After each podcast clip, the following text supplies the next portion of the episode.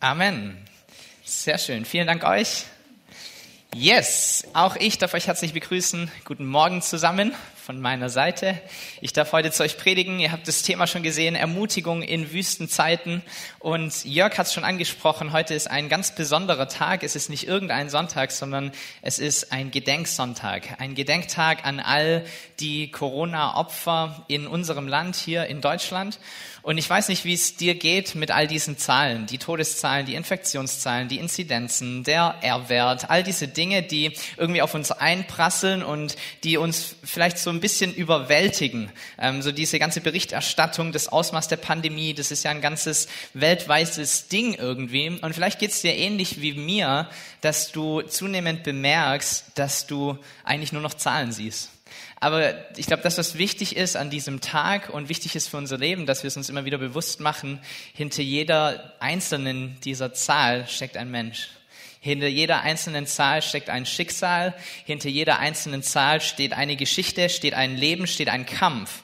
Und ich könnte euch Namen und persönliche Geschichten erzählen von den Menschen, die ich begleitet habe auf Stationen, die gestorben sind an Corona. Ähm, ich könnte euch von Angehörigen erzählen, die vielleicht noch ein letztes Mal besuchen kommen konnten. Ich könnte euch irgendwie zu Tränen rühren mit emotionalen Geschichten irgendwie, die ich da erlebt habe. Und vielleicht erinnern sich auch einige von uns an den Kampf von Andy hier aus der Gemeinde, der Gott sei Dank durch äh, definitiv ein Wunder Gottes anders ausgegangen ist, der nicht einer dieser knapp 80.000 Todesfälle in Deutschland ist, sondern der lebt, der noch unter uns ist.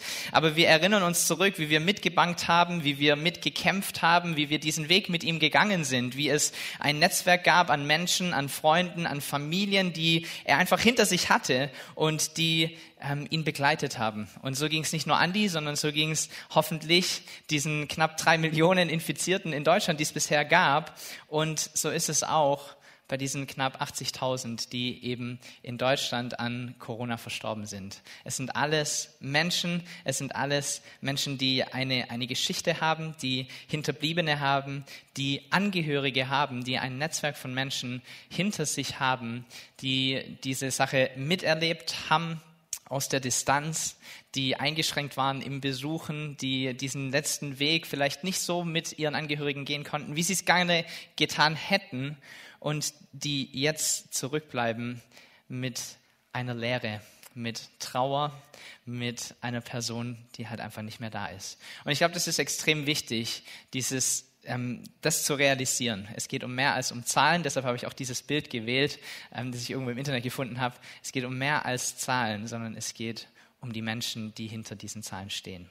Und deshalb wollen wir auch wir einfach gedenken. Wir wollen diesen Menschen gedenken, die gestorben sind und wir möchten vor allem auch beten, weil das Gute ist, was wir auch gehört haben, wir haben einen Gott und eine Hoffnung, die über dieses Leben hinausgeht. Wir haben eine Hoffnung auf eine Ewigkeit, die gut ist und wir haben einen Gott, der treu ist und der sogar in Trauer uns beistehen kann und uns neu ermutigen kann und uns neu auch Hoffnung in unser Leben hineingeben kann. So, lass uns einfach eine kurze Zeit nehmen der Stille, an der wir an unserem Platz einfach gedenken können, an der wir in der Stille beten können und dann mache ich mich zum Sprecher und spreche nochmal ein Gebet gemeinsam für uns und dann steigen wir ein in den Rest der Predigt.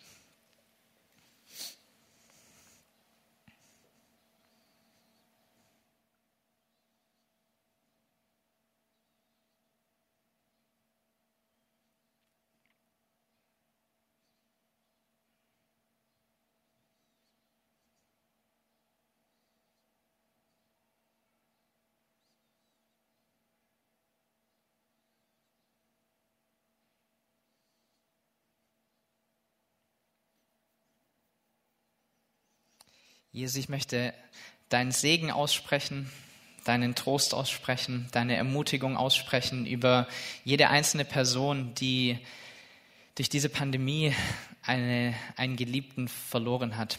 Jesus, ich möchte deine, deine Nähe aussprechen, möchte aussprechen, dass du hineinwirkst in die Herzen, möchte aussprechen, dass du heilst dort, wo Heilung stattfinden muss, dass du die ganzen Vorwürfe und schlechten Gedanken, die es vielleicht gibt, weil man ja gefühlt nicht dabei war, als sein Liebster irgendwie gestorben ist. Jesus, dass du diese Dinge ähm, einfach stillst, Jesus, dass du sie zur Seite legst, dass du Wahrheit aussprichst in die Herzen hinein. Jesus, ich bete für neuen Mut, bete für neue Hoffnung, bete für einen Ort des Trostes. Jesus, dass Trauer völlig normal ist und auch legitim ist und ihnen auch zusteht.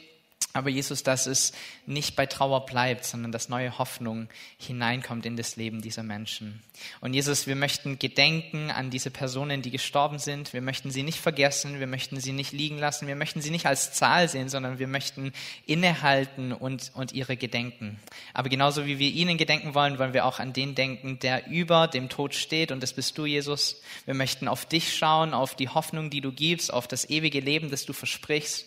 Und wir danken dir dafür, Herr, dass wir dich kennen dürfen und dass du diese ja, unglaubliche Botschaft hast, die durch nichts und niemand gebrochen werden kann. Danke, dass du uns liebst. Danke, dass du für uns gestorben bist. Und danke, dass dort, wo du bist, es Leben gibt, und zwar im Überfluss. Und das möchten wir aussprechen über jede Familie, auch über uns an diesem Tag. Lass uns erneut ermutigt sein und gestärkt sein durch diese Wahrheit. Amen. Amen. Ja, Trauerstimmung ein bisschen, ne? Ähm, ist ja euch auch okay, ja? Man hat einen Gedenktag und das passt auch und das müssen wir ähm, denk, definitiv uns auch immer wieder dran erinnern, glaube ich, diese Dinge zu tun, ähm, diesen Menschen zu gedenken und ähm, ja, weil wir uns ansonsten, glaube ich, tatsächlich irgendwie so ein bisschen verlieren in dem Zahlenmeer, in dem Nachrichtenmeer, in den verschiedenen Meinungen, in den verschiedenen Theorien, die es halt so gibt. Und ich weiß nicht, wie es dir geht, aber ich ähm, tue mich da zunehmend schwer damit, mich davon zu befreien. Ich tue mich zunehmend schwer damit, ähm, diese Dinge irgendwie beiseite zu lassen. So irgendwann Ende 2019 hat das Ganze angefangen und wenn man ehrlich ist, ist es schon viel zu lang, ähm, dass es sich irgendwie zieht und dass diese Pandemie irgendwie diese Welt in Schach hält. Man hört 2019 irgendwelche ähm, von einem neuen Ausbruch in China, man sieht Bilder von vermummten Menschen, Räumung von irgendwelchen Wohnblocks und ich weiß nicht, wie es dir ging in dieser Zeit, aber ich für mich habe mir gedacht, ja, okay, das ist wieder ein Virus, gibt es ja immer mal wieder, ist ja auch nicht die erste SARS-Infektion. So schlimm wird es schon nicht werden. Vielleicht betrifft es noch nicht mal ganz unser Land. Aber es ist tragisch für dort und ich hoffe, die kriegen es schnell im Griff, aber wahrscheinlich wird es uns nicht mal erreichen. Diese Naivität bei mir hat angehalten bis in den Januar. Dann kam Corona auch irgendwie nach Deutschland. Dann haben wir uns im März in den ersten Lockdown begeben, sieben Wochen lang, alles dicht bis zum 4. Mai. Danach kamen diese Dinge, Abstand, Maske, Hygiene, Lüften, das, was uns so langsam irgendwie auch zum Hals raushängt, wenn wir ehrlich sind. Aber es kam da hinzu. Der Sommer, relativ normal, oder? Sehr gut eigentlich, im Biergarten sitzen, ein bisschen Minigolf spielen, ging alles. Man hat sich so ein bisschen gefreut, es geht wieder aufwärts. Und dann kam im Herbst die zweite Welle. Momentan sind wir in der dritten Welle. Und irgendwie ist es so ein ständiges Hin und Her, oder? Ganz, ganz viel Unklarheit in, in meinem Herzen, in ganz, ganz vielen Herzen, glaube ich. Ganz, ganz viel hin und her. Man hat ähm, Impfkampagnen, Impfempfehlungen, Versprechen, Öffnungsstrategien, die dann wieder zurückgenommen werden und sich ändern und gebunden an eine Inzidenz und überhaupt. Und irgendwann blinkt man schon gar nicht mehr durch, weil es die ganze Zeit irgendwie hin und her geht und man sich gefühlt immer nur im Kreis dreht. Und ich möchte hier an dieser Stelle absolut nicht die Politik schlecht reden. Ich glaube, sie tun, machen einen richtig guten Job, mal mit dieser Situation irgendwie umzugehen. Irgendwie muss man damit umgehen. Ich möchte den Job nicht haben. Deshalb ist es gut, dass es andere tun. Aber trotz alledem fühlt es sich mehr und mehr in meinem Leben so an. Irgendwie dreht sich seit gefühlt anderthalb Jahren alles nur im Kreis. Und die Hoffnung, aus diesem Kreis irgendwie auszubrechen, wird gefühlt nicht größer, sondern sie schwindet, oder?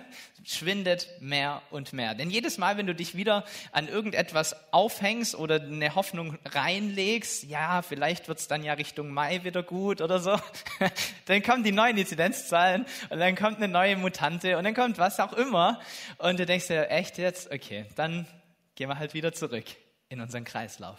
Und als ich mir das so überlegt habe, unsere Situation irgendwie reflektiert habe, in der wir uns gerade befinden, war ich erinnert an das Volk Israel, so in ihrer Wüstenzeit. Und das ist auch der Grund, warum es heißt, diese Predigt heißt Ermutigung in einer Wüstenzeit. Denn das Volk Israel hat sich auch im Kreis gedreht. Und zwar nicht nur anderthalb Jahre, sondern 40 Jahre haben die sich im Kreis gedreht. Gott, bitte nicht, okay? Keine 40 Jahre diese Pandemie, keine 40 Jahre diese Situation. Aber dieses Volk Israel hat sich tatsächlich im Kreis gedreht. Ich habe eine Karte mitgebracht von diesem Weg, den sie irgendwie gegangen sind. Und ihr seht schon auf der Karte irgendwie, naja, es bewegt sich teilweise so im Kreis herum. Sie waren halt 40 Jahre lang nicht in einem gelobten Land, nicht in einem Land, wo Milch und Honig fließen, sondern sie waren 40 Jahre lang in der Wüste. Hitze, Durst, Dreck, Hunger, orientierungslos, hoffnungslos, depressiv, wütend, vielleicht alles in Emotionen, die du nachempfinden kannst momentan. Vielleicht geht's dir ähnlich, vielleicht hast du die ganze Liste oder nur ein, zwei, drei davon, aber auch so hat sich das Volk Israel gefühlt. So, vielleicht kennen einige von uns die Geschichte. Volk Israel landet in der Sklaverei in Ägypten, ist dort versklavt für 400 Jahre. Und endlich nach diesen 400 Jahren kommt die Berufung von Mose, der an diesem Dornenbusch die Begegnung mit Gott hat und Gott spricht ihm zu und sagt, hey, jetzt ist die Zeit, dass ich dieses Volk befreien möchte aus der Sklaverei hinaus und du sollst das Ganze bitte anführen und leiten. Und dann verspricht er ihnen im 2. Mose 3, Vers 17, genau dieses schöne Versprechen dieses gelobten Landes, wo alles besser wird. Darum bin ich entschlossen, euch aus diesem Land herauszuführen, in dem ihr so unterdrückt werdet. Und ich bringe euch in das Land der Kanaaniter und Hethiter und Amoriter und Perisiter und Hiviter und Jebusiter, ein Land, das von Milch und Honig überfließt. Ein Ort, an dem es euch endlich gut geht. Und Mose braucht ein bisschen Überzeugungsarbeit von Gott, aber irgendwann lässt er sich darauf ein, diesen Auftrag anzunehmen und er geht zum Pharao hin und sagt diesen bekannten Spruch, lass mein Volk gehen. Und es passiert erstmal nicht, dann kommen die zehn Plagen und irgendwann geschieht es tatsächlich, dass dieses Volk aus Ägypten herausziehen kann, mit dieser Prophezeiung im Hintergrund, mit, mit diesem Vers im Hintergrund, raus aus der Sklaverei, rein ins gelobte Land. So, wahrscheinlich war das so nach 1,2 ohne Umwege. Oder? Aus der Sklaverei raus, da befreie ich euch draus und ihr geht hinein in das schöne, gelobte Land, dort, wo Milch und Honig fließt. Voller Hoffnung, voller Vorfreude, Aussichten sehen sehr, sehr gut aus, so wie sie manchmal auch in der Pandemie ganz gut aussehen. Und es kommt ein bisschen anders. Von Ägypten nach Kanaan sind es so 847 Kilometer. Wenn du jetzt so denkst, du schaffst es vielleicht knapp über 20 Kilometer an Tagesmarsch zurückzulegen, könntest du in 40 Tagen da sein.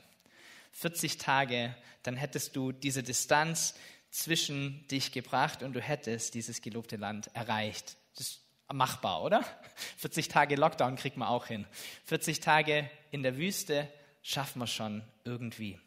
Und dann kommt alles anders. Schon zu Beginn der Reise schickt Gott sie nicht auf einem direkten Weg, sondern er lenkt sie irgendwie so ein bisschen nach unten, ähm, weil er Angst hat, dass das Volk sofort entmutigt wird, wenn sie quasi direkt nach Ägypten gleich schon in ein anderes Land kommen, wo sie einem anderen Volk begegnen, gegen die sie dann vielleicht sogar noch kämpfen müssen. Und er sagt, na ja, gut, so arg stressen will ich die mal erstmal nicht. Nachher sehen die diese Probleme und diesen Kampf, der vor ihnen liegt und die drehen um und gehen wieder zurück nach Ägypten, haben wir nichts gewonnen. Lauft mal nach unten. Geht mal diesem ersten Volk ein bisschen aus dem Weg. Dann kommt irgendwann die Verfolgung der Ägypter. Dieses Volk wird gerettet durch die Teilung des Meeres. Sie erleben Zeichen, sie erleben Wunder, sie erleben die spürbare Gegenwart Gottes in dieser Wüstenzeit. Gott leitet sie am Tag durch eine Wolkensäule und am Nacht durch eine Feuersäule und er ist bei ihnen. Irgendwann gibt es die zehn Gebote, dieses krasse Erlebnis für Mose, der runterkommt von diesem Berg mit einem erleuchteten Gesicht und er war in der Gegenwart Gottes und sie erleben so viel Gutes. Und trotz alledem beginnt das Volk relativ zügig zu murren und sich zu beschweren und sich zurück zu sehnen nach Ägypten. Es sehnt sich zurück in die Sklaverei. Es sehnt sich zurück in die Unterdrückung. Es sehnt sich zurück in diesen Zustand, von dem sie eigentlich seit 400 Jahren befreit werden wollten. Das ist völlig krank, oder? Aber sie sehnen sich genau nach dem zurück. Aber Gottes Ziel war die Freiheit. Wüstenzeit ist eine Zeit der Freiheit. Die Wüstenzeit für Israel war eine Zeit der Freiheit und die Wüstenzeit für uns, in der wir uns vielleicht gerade befinden, kann zu einer absoluten Zeit der Freiheit werden. Und ich glaube, Gott musste in den Israeliten etwas klarstellen. Er musste ihnen eine Wahrheit mitgeben, nämlich dass Freiheit kein Ort ist, sondern ein Zustand deines Herzens. Freiheit ist kein Ort, sondern es ist ein Zustand deines Herzens. Es hätte überhaupt nichts gebracht, wenn diese Israeliten nach 400 Jahren der Sklaverei, nach 40 Tagen in der Wüste, im gelobten Land angekommen wären. Sie hätten sich trotzdem verhalten wie Sklaven. Warum? Weil sie nicht wussten, wie man frei lebt. Freiheit ist kein Ort, sondern es ist ein Zustand deines Herzens. Und was Gott tut in dieser Wüste, ist, dass er ihnen beibringt, wie man frei ist, wie man in Freiheit leben kann. Aber Israel will es nicht so richtig annehmen und sie schauen zurück, wie das halt mal so ist, wenn man zurückschaut. Gefühlt siehst du ja immer nur das Gute, oder? Nicht so richtig das Schlechte. Und im Rückblick sieht alles so viel besser und so viel schöner aus, als es vielleicht tatsächlich mal war. Und so blicken sie zurück und sie denken sich das so, na ja, so arg schlimm war es doch gar nicht in Ägypten. Wir hatten was zu essen, wir hatten ein Dach über dem Kopf, wir hatten irgendwie eine Bestimmung, wir hatten jeden Tag was zu tun, ja, wir hatten eine Arbeit, Gut, es war Zwangsarbeit, aber wir hatten eine Arbeit. So arg schlimm war es vielleicht gar nicht, oder? Und klar, wir waren versklavt, muss man schon auch sehen. Ja, ab und zu mal geschlagen, unterdrückt. Aber so schlimm war es vielleicht gar nicht, oder? Zumindest war es nicht dreckig. Zumindest hatten wir nicht die ganze Zeit nur Durst. Zumindest war es nicht so ungemütlich und heiß, wie es hier die ganze Zeit ist. Irgendwie Ägypten. Klingt gar nicht so schlecht. Und ich glaube, so sind wir manchmal auch drauf in dieser Pandemie. Also ich sehne mich definitiv ganz, ganz oft zurück an das gute Alte, oder? Wie schön das war, oder? Endlich mal wieder essen gehen. Endlich mal wieder Freunde sehen und zwar nicht mehr wie ein, oder mal mehr wie einen Haushalt. Endlich mal wieder Urlaub machen.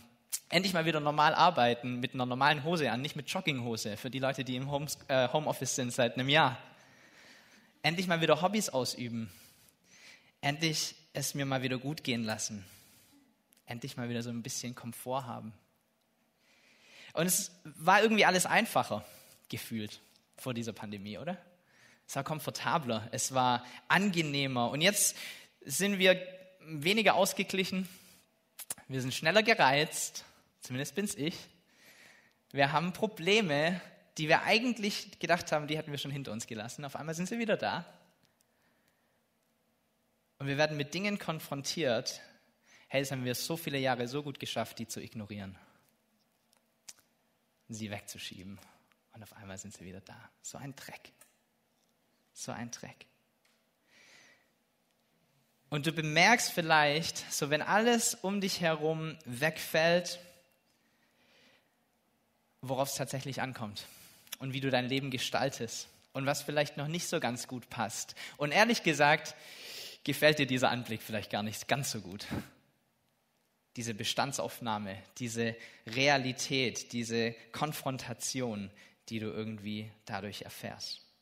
Aber auch für uns gilt diese Ermutigung, Gottes Freiheit oder Gottes Ziel ist die Freiheit. Gottes Ziel, auch in dieser Zeit, für dich, für dein Herz, ist die Freiheit. So, ich habe eine Geschichte gehört von ähm, Elefanten in Gefangenschaft und wie man diese Elefanten an eine Gefangenschaft gewöhnt. Okay, ein Babyelefant wird vielleicht irgendwo gefangen genommen oder kommt schon in Gefangenschaft zur Welt und er hat diese Kette um das Bein herum, ja, so eine starke Stahlkette, die an irgendeinen großen Baumstamm hingebunden ist. Dieser Baumstamm ist zu groß, als dass dieser Elefant ihn irgendwie ausreißen könnte. Und der Elefant, was er tut am Anfang, er mag es natürlich nicht gefangen zu sein, deshalb wehrt er sich. Und er versucht irgendwie vielleicht täglich, sich los, loszureißen von dieser Kette, loszureißen von diesen ähm, Ketten, die um sein Bein rum sind, diesen Baumstamm vielleicht umzureißen, wenn es irgendwie gut läuft. Aber jedes Mal, wenn er es versucht, wird er erneut enttäuscht. Er bleibt stehen, weil irgendwann sich diese Kette in sein, in sein Bein hinein brennt oder hineindrückt. Es hinterlässt irgendwelche Druckspuren, vielleicht fließt da sogar ein bisschen Blut und der Elefant ist irgendwann entmutigt und sagt, scheinbar bin ich halt gefangen. Und es probiert er vielleicht zweimal, vielleicht dreimal, vielleicht viermal, vielleicht fünfmal. Aber das Interessante und das Kranke an Elefanten ist oder an dieser Gefangenschaft ist, irgendwann hört der Elefant auf, es überhaupt zu probieren. Irgendwann weiß der Elefant, sobald ich eine Kette dran habe, keine Chance. Und dann hat er vielleicht irgendwie eine Zeit, wo er mal ohne Kette sein kann und ein bisschen frei rumlaufen kann und dann bewegt er sich auch. Aber sobald die Kette dran ist, ich brauche es erst gar nicht mehr probieren. Und es hat zur Folge, dass du einen ausgewachsenen großen Elefanten an einer Kette an einem kleinen Baumflock festmachen kannst, den er locker rausziehen könnte. Aber er probiert es einfach nicht mehr. Er probiert es einfach nicht mehr, weil er Erfahrungen gemacht hat, die ihm gezeigt haben, es bringt eh nichts. Ich bin halt irgendwie gefangen. Und ich finde dieses Bild so stark für unser Leben. Ich finde dieses Bild so stark für das, was wir vielleicht erleben in unserem geistigen Leben, in, in, in allem, was wir tun. Ich glaube, auch wir sind so oft in Dingen gefangen, aber manchmal realisieren wir es gar nicht, dass wir ausbrechen können. Manchmal haben wir es vielleicht auch schon zigmal probiert, aber irgendwie hat es nicht geklappt und deshalb resignieren wir lieber. Und manchmal ist so eine Kette um den Fuß vielleicht sogar so eine gewisse Sicherheit, an der wir uns festhalten, oder? Wir haben uns daran gewohnt, daran gewöhnt, gefangen zu sein. Aber Freunde, Gottes Ziel ist die Freiheit. Gottes Ziel ist die Freiheit. Und vielleicht führt er dich in diese Pandemie hinein in diese Freiheit. Weil ich glaube, es gibt so viele Dinge, die uns beeinflussen, die uns definieren, unser Job, unser Standpunkt in der Gesellschaft, unsere Hobbys, unsere Freundschaften, unser Urlaub, unser Auto, unser Haus, das, was wir auf sozialen Medien irgendwie posten können. So langsam geht es dir irgendwie aus, du hast nur so viele Wände in deinem Haus, die du fotografieren kannst. So arg viel erlebst du halt nicht mehr. Und all diese Dinge sind ja gut. Und ich freue mich drauf, wenn es auch alles wieder geht.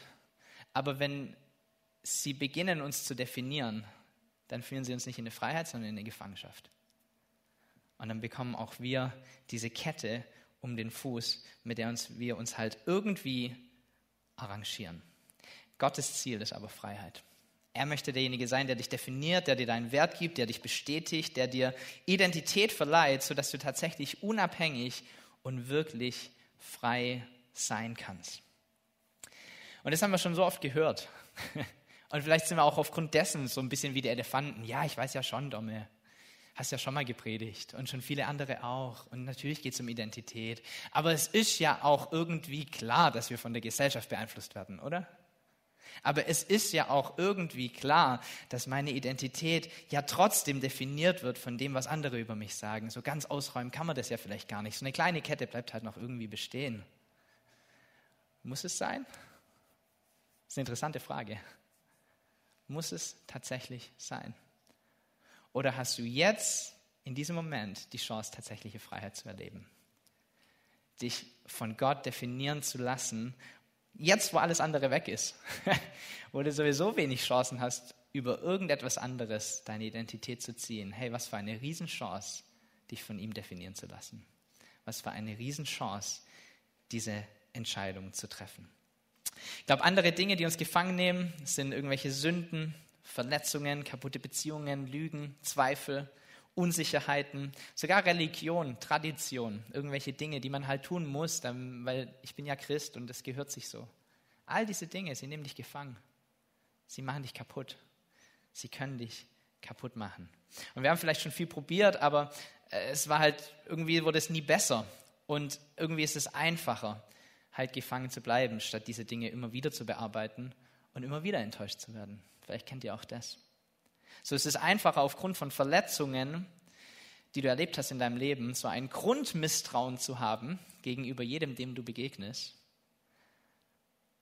anstatt dich erneut auf eine Beziehung einzulassen und vielleicht verletzt zu werden. Es ist einfacher, in Gefangenschaft zu leben manchmal. Es ist einfacher, dich damit zu arrangieren, dass du halt immer ein bisschen wütend bist. Ja, so leicht cholerisch veranlagt, ist halt meine Natur anstatt das immer wieder zu bearbeiten, zu sagen, nee, Gott, so will ich aber eigentlich nicht sein. Es ist einfacher, eine Sünde in deinem Leben okay zu heißen, zu sagen, so groß ist es ja nicht, ich habe ja niemand umgebracht, so arg wehtun tue ich ja auch niemand damit. Ein Laster hat ja jeder, das ist halt meins. Statt auch dieses Ding zu bearbeiten, mit Gott dran zu gehen und es auszuräumen. So manchmal ist die Gefangenschaft einfacher, wie die Freiheit. Und sowas auch beim Volk Israel. Und deshalb sehen sie sich zurück. Gott Ägypten war gar nicht so schlecht. Aber Gottes Ziel ist die Freiheit. Wie schön war es, so viel Ablenkung zu haben, dass ich mich mit diesen Dingen nicht beschäftigen musste. Ich freue mich drauf, wenn meine Tage wieder voller sind, sodass ich nicht die ganze Zeit mit diesen essentiellen Dingen in mir selbst beschäftigt bin. Ja, ich kann es nachvollziehen. Aber wie cool wäre es, wenn wir diese Gelegenheit nutzen, um diese Dinge zu bearbeiten und in Freiheit hineinzukommen. So, ich glaube, dass es wichtig ist, sich in der Wüstenzeit nicht nach hinten zu orientieren, sich zurück in eine Gefangenschaft zu wünschen, sondern dass wir es lernen, was es heißt, tatsächlich frei zu leben. Und ich glaube, genauso wenig hilfreich wie die ganze Zeit nach hinten zu schauen, ist es auch die ganze Zeit nach vorne zu schauen. In dieses gelobte Land, das Land der Geimpften vielleicht für uns. Keine Ahnung. Irgendwann wird alles wieder gut. Ja? Gerade sind wir in der Wüste. Gerade ist alles irgendwie trocken. Gerade ist mein Glauben, naja, Bisschen schwierig. Aber ich sag's euch, Freunde, irgendwann, da sind wir hier wieder mit 150 Leuten drin und jeder darf mitsingen. Und wenn das passiert, hey, meine Gottesbeziehung, die wird wieder richtig gut. Irgendwann, da kann ich endlich wieder in Person in meiner Kleingruppe sein und es wird mir so viel geben, hey, dann geht's wieder richtig ab mit Gott hey, irgendwann, da werden wieder Konferenzen stattfinden, ich werde inspiriert werden, da kann ich hingehen, das sind tausende Leute und der Lobpreis wird bombastisch sein. Und wenn das so ist, das gelobte Land, das Land der Geimpften, boah, ich sag's euch, mein Glaube wird wieder richtig abgehen. Was wir realisieren müssen, ist die zweite Wahrheit, die wir in der Bibel sehen können, nämlich Wüstenzeiten sind Zeiten der Begegnung. Wüstenzeiten sind Zeiten der Begegnung. Du kannst Gott begegnen und zwar heute. Du kannst Gott begegnen und zwar in der Wüste. Die Bibel ist voll von absolut starken und lebensverändernden Begegnungen, die genau in der Wüste stattgefunden haben. So Abraham wurde mehrmals ermutigt in der Wüste. Er, es wurden Bünde geschlossen, ihm wurde, wurden Dingen prophezeit, es wurde Wahrheit über ihn ausgesprochen, alles in der Wüste. Mose selbst wurde berufen in der Wüste mit diesem Dornenbusch. Er hat dieses Gotteserlebnis und verändert sein Leben komplett, 180 Grad. Später das Volk Israel, immer wieder Gottes Momente, spürbare Gegenwart, Zeichen, Wunder, all diese Sachen mitten in der Wüste. Nicht im gelobten Land, sondern in der Wüste ist Gott mit da. David verbringt so eine lange Zeit seines Lebens in der Wüste. Er lernt ihn kennen, er wird vorbereitet, er ist auf der Flucht, aber irgendwie ist er auch zu Hause, weil er bemerkt, Gott ist bei mir in dieser Wüstenzeit. Er lernt ihn dort kennen. Johannes der Täufer geht sogar raus in die Wüste, um den Weg des Herrn zu bereiten. Jesus selbst geht 40 Tage lang in die Wüste zur Vorbereitung seines Dienstes. Danach startet er so richtig durch auf dieser Erde und er lässt sich dort definieren und stärken und hat eine starke Zeit mit Gott, seinem Vater. So, es scheint so paradox, diese Wüste als der Ort der Verlassenheit und der Einsamkeit und der Isolation. Das sind vielleicht so Worte, die dir in den Kopf kommen, wenn du an Wüste denkst. Es ist genau auch der Ort, an dem du Gott am besten begegnen kannst. Und dieser Ort, an dem Menschen manchmal sogar verrückt werden, ihre Identität verlieren, so ausgetrocknet irgendwie rumrennen, und nicht mehr wissen, ist es eine Fata Morgana oder ist es was anderes oder ist es tatsächlich ein Mensch und wer bin ich eigentlich und einen kompletten Identitätsverlust erleiden, weil sie in der Wüste drinstecken. Hey, es ist der Ort, an dem wir in unserer Identität gestärkt werden können wie kein anderer. Gott möchte hineinsprechen in genau diese Dinge. So lass uns zu Menschen werden, die diese Wüstenzeit nicht nur als irgendwie eine Zwischenphase sehen, sondern die sie annehmen wir müssen lernen, in der Wüste zu leben momentan, leider. Ja? Irgendwann wird es auch wieder anders und ich sehne mich danach, dass es auch wieder anders wird. Aber ich glaube, was wir begreifen müssen, ist, es bringt nichts nach hinten zu schauen, es bringt auch nichts die ganze Zeit zu sagen, irgendwann wird es auch wieder gut, sondern wir müssen schauen, wie wir heute gut leben können. Und heute sind wir halt leider noch in der Wüste. Heute stecken wir halt leider noch mittendrin.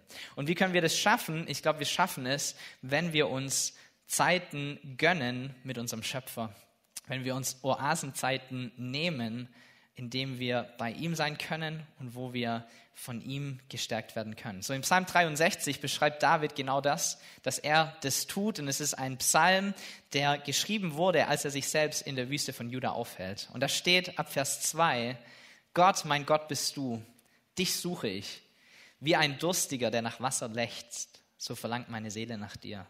Mit meinem ganzen Körper spüre ich, wie groß meine Sehnsucht nach dir ist, in einem dürren und ausgetrockneten Land, wo es kein Wasser mehr gibt. Mit dem gleichen Verlangen hielt ich im Heiligtum Ausschau nach dir, um deine Macht und deine Herrlichkeit zu sehen. Denn deine Güte ist besser als das Leben. Mit meinem Mund will ich dich loben. Ja, so will ich dich preisen. Mein Leben lang im Gebet will ich meine Hände zu dir erheben und ich will deinen Namen rühmen. Denn deine Nähe, sie sättigt den Hunger meiner Seele wie ein Festmahl. Mit meinem Mund will ich dich loben. Ja, über meine Lippen kommt großer Jubel. Nachts auf meinem Lager, da denke ich an dich und stundenlang sinne ich über dich nach. So viele Male hast du mir geholfen. Und im Schutz deiner Flügel, da kann ich jubeln. Von ganzem Herzen hänge ich an dir und deine Hand hält mich fest. Was ein starker Psalm, oder? Und dies ist ein Psalm, der geschrieben ist in einer absoluten Wüstenzeit für David, in einer absolut unguten Situation. Aber was er geschafft hat, ist, er hat Oasen aufgefunden in der Wüste. Und ich weiß nicht, ob du dieses Bild im Kopf hast von irgendeinem Menschen, der durch die Wüste umherirrt und es ist heiß und es ist trocken und dieser Kerl hat vielleicht zwei bis drei Tage nichts getrunken und dann sieht er irgendwann in der Ferne diese Oase ich glaube, er wird hinrennen, oder? Ich glaube, er wird losstürmen. Ich glaube, er wird nicht nur trinken, sondern er wird drin baden. Er wird sich so freuen an diesem Wasser, das endlich da ist und verfügbar ist für ihn. Hey, und letztendlich haben wir eine Oase, die noch viel besser ist wie jedes Wasser, das du trinken kannst. Gott gibt uns lebendiges Wasser, er gibt uns das, was wir tatsächlich brauchen, aber manchmal hätten wir so gerne einen Fluss, der bitte zu meiner Tür kommt, so dass ich nur noch kurz den Becher. Ich glaube, wir müssen uns aufmachen zur Oase. Ich glaube, wir müssen aktive Schritte gehen, um in seine Gegenwart zu kommen, um von ihm ermutigt zu werden, um dieses Leben zu erfahren, das er zu bieten hat. Er ist da, er ist bei dir, er geht mit dir. Die Frage ist, gehst du zu ihm? Die Frage ist, nimmst du dir diese Oasenzeiten in dieser Wüste oder hoffst du darauf, dass von irgendwoher irgendwie Regen kommt oder ein Fluss oder sich irgendwas anbahnt in dein Herz hinein? So, du brauchst diese Zeiten. Und deshalb ermutige dich dazu, zu Gott zu kommen. So auch Psalm 23 mit den saftigen Wiesen und dem frischen Wasser und dem vollen Tisch, der gedeckt ist. Er ist geschrieben eigentlich im Tal der Finsternis, unter Verfolgung, mitten in der Wüste. Und trotz alledem hat David genau dieses Bild vor Augen. Warum? Weil er sich immer wieder an diesen Tisch hinsitzt. Weil er sich immer wieder diese Zeit mit seinem Schöpfer nimmt. So lass uns zu Menschen werden, denen auch die Wüste zum Guten dient. Indem sie uns formt, indem sie uns stärkt, indem sie uns Freiheit gibt, Identität gibt. Aber ich glaube, genau dafür müssen wir aktiv werden. Und wir müssen diese Oase aufsuchen. So diese Predigt ist nicht irgendwie, hier sind vier Punkte, warum du ermutigt sein kannst. Hier sind die vier Wahrheiten über Gott, die dir heute Kraft geben. Darum geht's mir gar nicht. Warum? Weil du würdest dir das am Sonntag anhören und am Dienstag wärst schon wieder weg das ist keine Art zu leben. Die beste Art zu leben ist zu wissen, wo deine Oase ist und jeden Tag hinzugehen, weil du wirst morgen wieder Durst haben und übermorgen wieder und überübermorgen wieder. Und deshalb ist die beste Ermutigung, die du haben kannst, nicht, dass es jede Woche sonntags eine Predigt gibt für dich und dann schaffst du es wieder bis Dienstag nicht zu verzweifeln, sondern zu realisieren, dass du eine Oase hast, zu der du jeden Tag gehen kannst, wenn du dich trocken fühlst. Jeden Tag aufs Neue. So, die Band darf nach vorne kommen. Und ich möchte dich dazu ermutigen, einfach, ähm, ja, nochmal zu reflektieren oder zu, ja, dein Herz anzuschauen. Ich glaube, Wüstenzeiten, so habe ich es gesagt, es sind Zeiten der Freiheit und es sind Zeiten der Begegnung. Und vielleicht bist du hier und du hast bemerkt, naja, so ganz frei fühle ich mich vielleicht nicht. So ganz ohne Ketten lebe ich mein Leben vielleicht nicht. Vielleicht fühlst du dich wie diese Elefanten, die irgendwie gebunden sind an Dinge, die, die definiert werden, die beeinflusst sind von irgendwelchen Dingen, die einfach nicht gut sind. Und vielleicht hast du dich über Jahre mit deiner Gefangenschaft arrangiert. Du hast dich damit zufrieden gegeben, dass es halt irgendwie so ist. Du hast es vielleicht sogar schon aufgegeben zu kämpfen oder dir vorzustellen, was es heißen würde, in Freiheit zu leben. Irgendwie wurde es dein Normalzustand. So ein bisschen gefangen sind wir halt irgendwie alle. Aber ich möchte dich ermutigen, heute diese Entscheidung zu treffen, zu sagen, eigentlich, Jesus, möchte ich Freiheit. Eigentlich habe ich keinen Bock auf Gefangenschaft. Und ich weiß, es ist ein schwieriger Weg und ich weiß, es tut weh und ich weiß, jedes Mal, wenn ich an der Kette ziehe, dann bohrt sich das irgendwie rein und es kostet mich erstmal was. Aber es hindert mich nicht daran zu sagen, ich habe aber keinen Bock auf diese Dreckskette. So in Galater 5 steht, Christus hat uns befreit. Und er will, dass wir jetzt auch frei bleiben. steht also fest und lasst euch nicht wieder ins Sklavenjoch einspannen. Hier ist meine Ermutigung für dich. Lerne, was es heißt, frei zu sein. Frei zu sein in Jesus. Und vielleicht bist du auch hier und du sagst, hey Gott, Domme, diese Oasenzeiten und Begegnungen in Wüsten, ja, das klappt für andere, für mich leider nicht. Gefühlt kriege ich gerade nur die Trockenheit der Wüste mit und ich sehne mich tatsächlich nach so einem Ort, wo ich mal wieder ein bisschen Wasser kriege. Aber scheinbar funktioniert es nicht.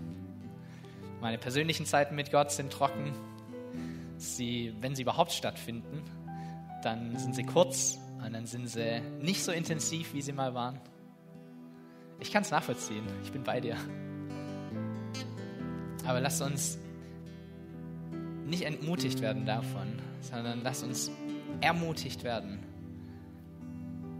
dass er genauso da ist, wie er es vor Corona war. Dass er genauso rea reagieren wird, dass er genauso deine Gebete hört, dass er genauso erfahrbar ist, dass er genauso gegenwärtig ist, dass er genauso mit dir ist, wie er es schon immer Und vielleicht ist das heute dein, dein Ziel oder dein neuer Vorsatz, zu sagen, Gott, ich möchte, dass du zu meiner Oase wirst in dieser Wüstenzeit.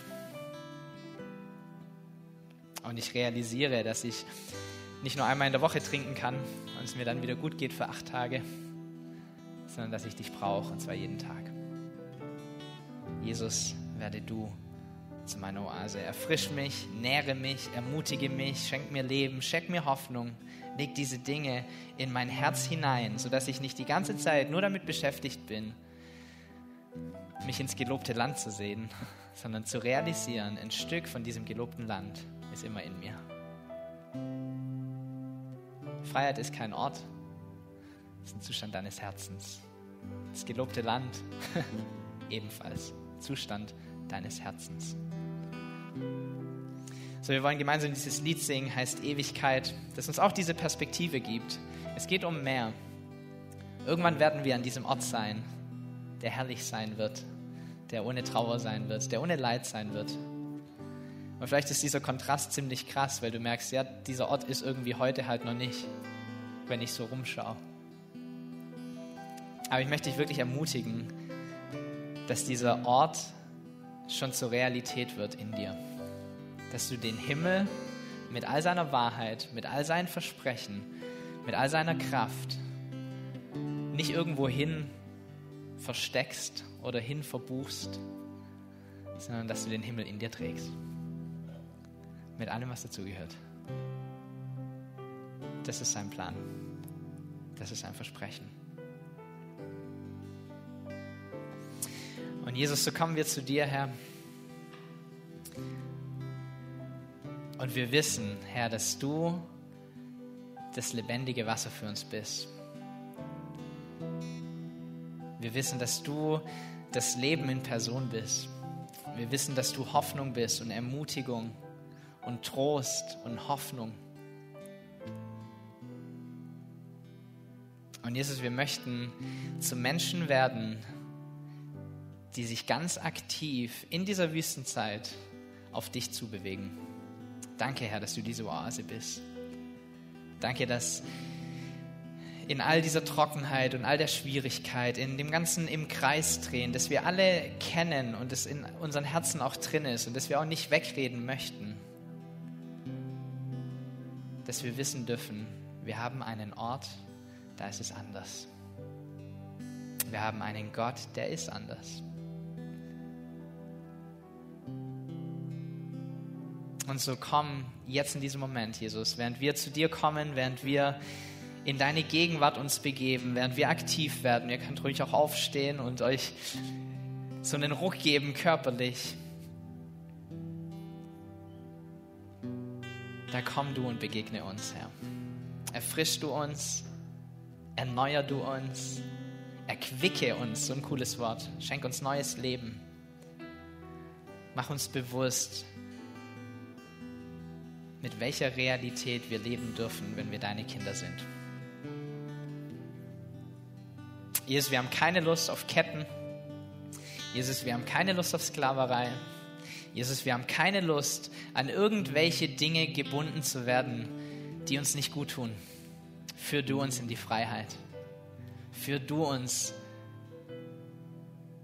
an diesen Ort, an dem wir sein können, wie wir sind. Danke, dass du hier bist. Amen.